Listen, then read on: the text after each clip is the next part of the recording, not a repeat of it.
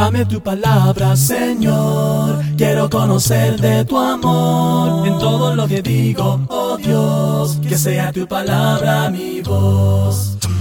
Aquí estamos nuevo con el programa Lea la Biblia. Gracias por acompañarnos. Yo soy Timothy Archer. Y yo, Bruno Valle, desde eh, Tegucigalpa, Honduras, con Timothy Archer. Seguimos acá en Honduras, seguimos grabando juntos. Hoy vamos a, a ver un personaje interesante, el rey Josías que eh, es uno de los buenos, de los reyes que tenemos en la Biblia, uno de los reyes más impresionantes. En 2 Crónica 34 dice, Josías tenía ocho años cuando ascendió al trono y reinó en Jerusalén 31 años.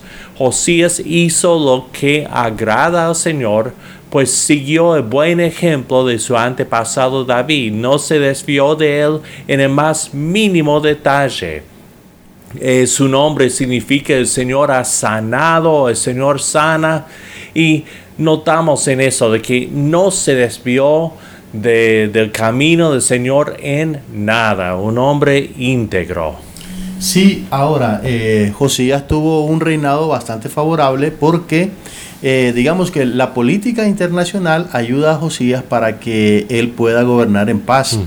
Eh, Asiria estaba debilitándose, Babilonia estaba tratando de conquistar a Siria ya más o menos por el 612 antes de nuestra era. El faraón Necao II en Egipto estaba tratando de eh, superar la crisis por la, situación que le causaba a Siria. Mm. Eh, pero cuando Babilonia intentó destruir a Asiria, lo que pasó fue que Necao II se fue en ayuda de los asirios. Sin embargo, resulta que en esta ocasión Josías, era valiente el hombre, se le opuso al rey Necao y lamentablemente, pues vamos a adelantar un poquito, ahí encontró la muerte eh, de Josías. Sí, sí, Egipto siempre fue un punto débil para los israelitas, pero eh, Josías era un gran restaurador de la fe, luchó contra la idolatría, eh, todos los ídolos que los israelitas tenían eh, para Aserá, para Baal, eh, eh, es llamativo ver cómo describen eh, la campaña que él hizo contra estas falsas religiones, que demuestra que esta adoración pagana ya formaba parte de, la, misma, la, misma vida social del pueblo de Judá. ¿no? ellos se habían entregado a estos dioses, Aserá y Baal. Sí, estaba muy presente esa, esa situación de la idolatría y el paganismo entre los israelitas de la parte sureña. Ahora bien, imagínate, él comienza con eso de limpiar la nación de la idolatría y de los baales y de Aserá pero también luego comienza la reconstrucción del templo o la mm. restauración del templo. Mm. Encarga a muchas personas que son obreros para que puedan hacerse cargo de entrega de dinero. Ellos mismos tenían fondos. El caso es que eh, fue en serio, fue en serio. Dice la Biblia aquí que estos hombres realizaban su trabajo con honradez. Los que estaban al frente de ellos eran los levitas, Yahat y Abdías, descendientes de Merari, y Zacarías y Mesulán, descendientes de Coat. Eh, los levitas, los sacerdotes, todos los que tenían que ver con la adoración del templo se involucraron y comenzaron esa restauración tan importante. Entonces, un hecho primero limpia la nación de la idolatría y luego comienza con la restauración del templo que va a ser el centro de la adoración del pueblo de Israel.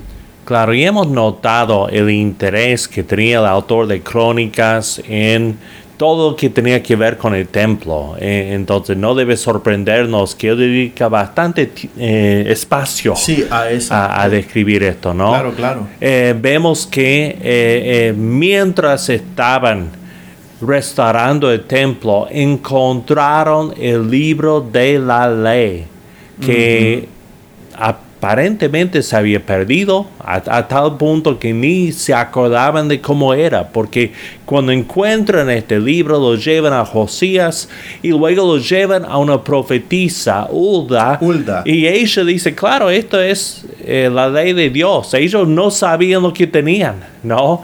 Que, es triste pensar en perder así eh, la palabra de Dios, pero eh, como él hizo esta gran obra, recibió la promesa de, morir en paz, ¿no? Eh, y vamos a ver que su desobediencia cambió esa promesa un poquito, ¿no? Bueno, la cambió un poquito, pero eh, es decir, él dio pasos importantes o por lo menos el cronista nos quiere ir guiando de la mano paso a paso, demostrando cómo Josías va reconstruyendo nuevamente la fe israelita. Y en el capítulo 34, versículos 29 y 30 se nos dice que después de la restauración del templo, la limpieza de la nación, la renovación del pacto, viene ahora porque Él llama, convoca a la élite del pueblo, convoca a los obreros, convoca a los artesanos, convoca al pueblo completo hmm. y el pueblo completo se hace, se hace presente para estar ahí con Josías, en donde Él se compromete delante de Dios que van a guardar el, pacto que leyeron en el Deuteronomio que hmm. encontraron. Dice así la Biblia. Josías suprimió todas las costumbres detestables que había en todo el territorio de mm. los israelitas mm. e hizo que todos los que se hallaban en Israel adoraran al Señor su Dios. Mientras Josías vivió, no abandonaron al Señor Dios de sus antepasados. Esto es lo impresionante de Josías, es entrega por, por, restaurar la fe israelita.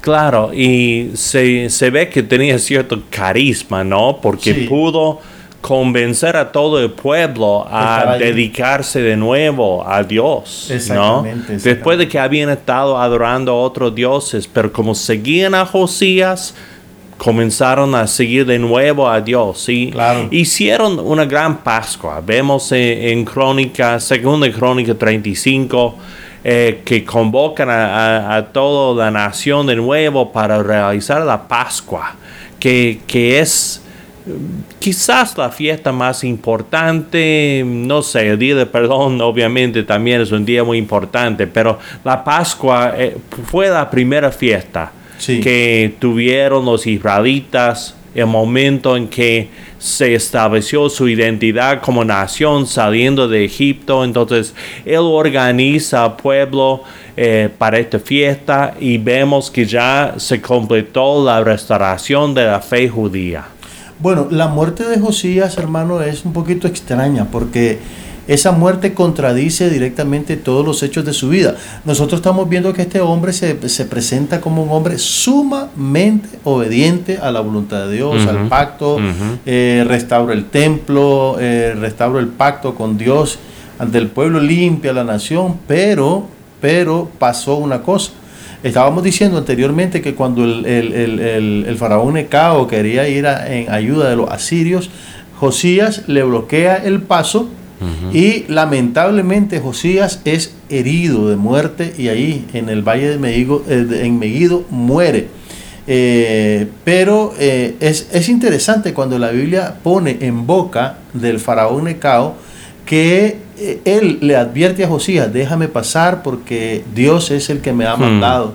Y la Biblia dice literalmente que Josías no hace caso eh, y trata de impedir el paso de, este faraón eh, para apoyar a sus aliados y lamentablemente ahí encuentra la muerte. Yo digo que es contradictorio porque toda su vida él intenta obedecer, pero ahora en un acto de desobediencia, eh, a la palabra de Dios o a la voluntad de Dios se encuentra la muerte. Claro, claro. Y como digo, los, em, los israelitas siempre tuvieron eh, problemas con los egipcios, a veces queriendo seguirlos, a veces queriendo pelear con ellos. En este momento se encontraron entre las dos potencias y en vez de quedarse a un lado, se mete Josías y encuentra su fin. Qué lamentable. Eh, pero eso no, no resta eh, la pureza de su vida. No, no, no quita valor de todo lo que hizo para restaurar el templo, restaurar la fe y restaurar la nación de Israel en muchos sentidos. Así que, bueno, seguiremos viendo Segunda Crónicas, seguiremos con este programa después de esta pausa.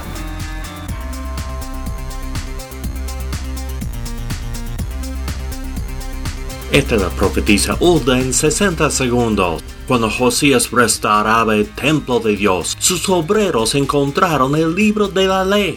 Fue una mujer que identificó el contenido del libro, la profetisa Ulda. Aunque Dios había designado a los hombres a ejercer el liderazgo espiritual, solía usar a mujeres como profetisas. Como los otros profetas, no estaban al frente del pueblo ni ejercían roles de autoridad, solamente compartían los mensajes que recibían de Dios. Eso lo vemos en el caso de Ulda. Presenta su mensaje a Josías y luego desaparece de la historia. Juega un papel sumamente importante que no debe ser olvidado. La obra continúa bajo la dirección del rey, los sacerdotes y los ancianos de Israel. Ulda hizo su papel y lo hizo muy bien. Es la profetisa Ulda en 60 segundos.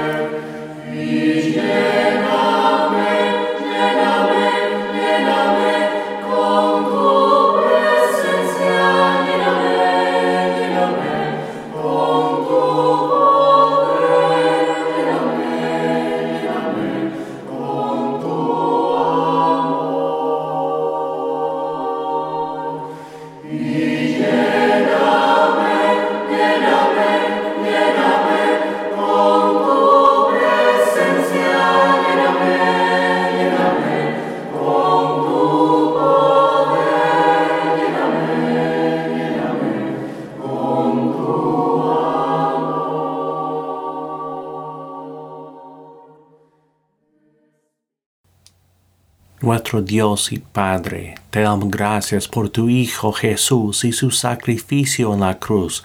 Pedimos que nos laves de nuevo con la sangre de Jesús, perdonando nuestros pecados y limpiándonos ante tus ojos. Pedimos, oh Padre, que nos hagas santos en tu vista. Padre, bendice a cada persona que esté escuchando este programa. Esto rogamos en el nombre de Jesucristo. Amén.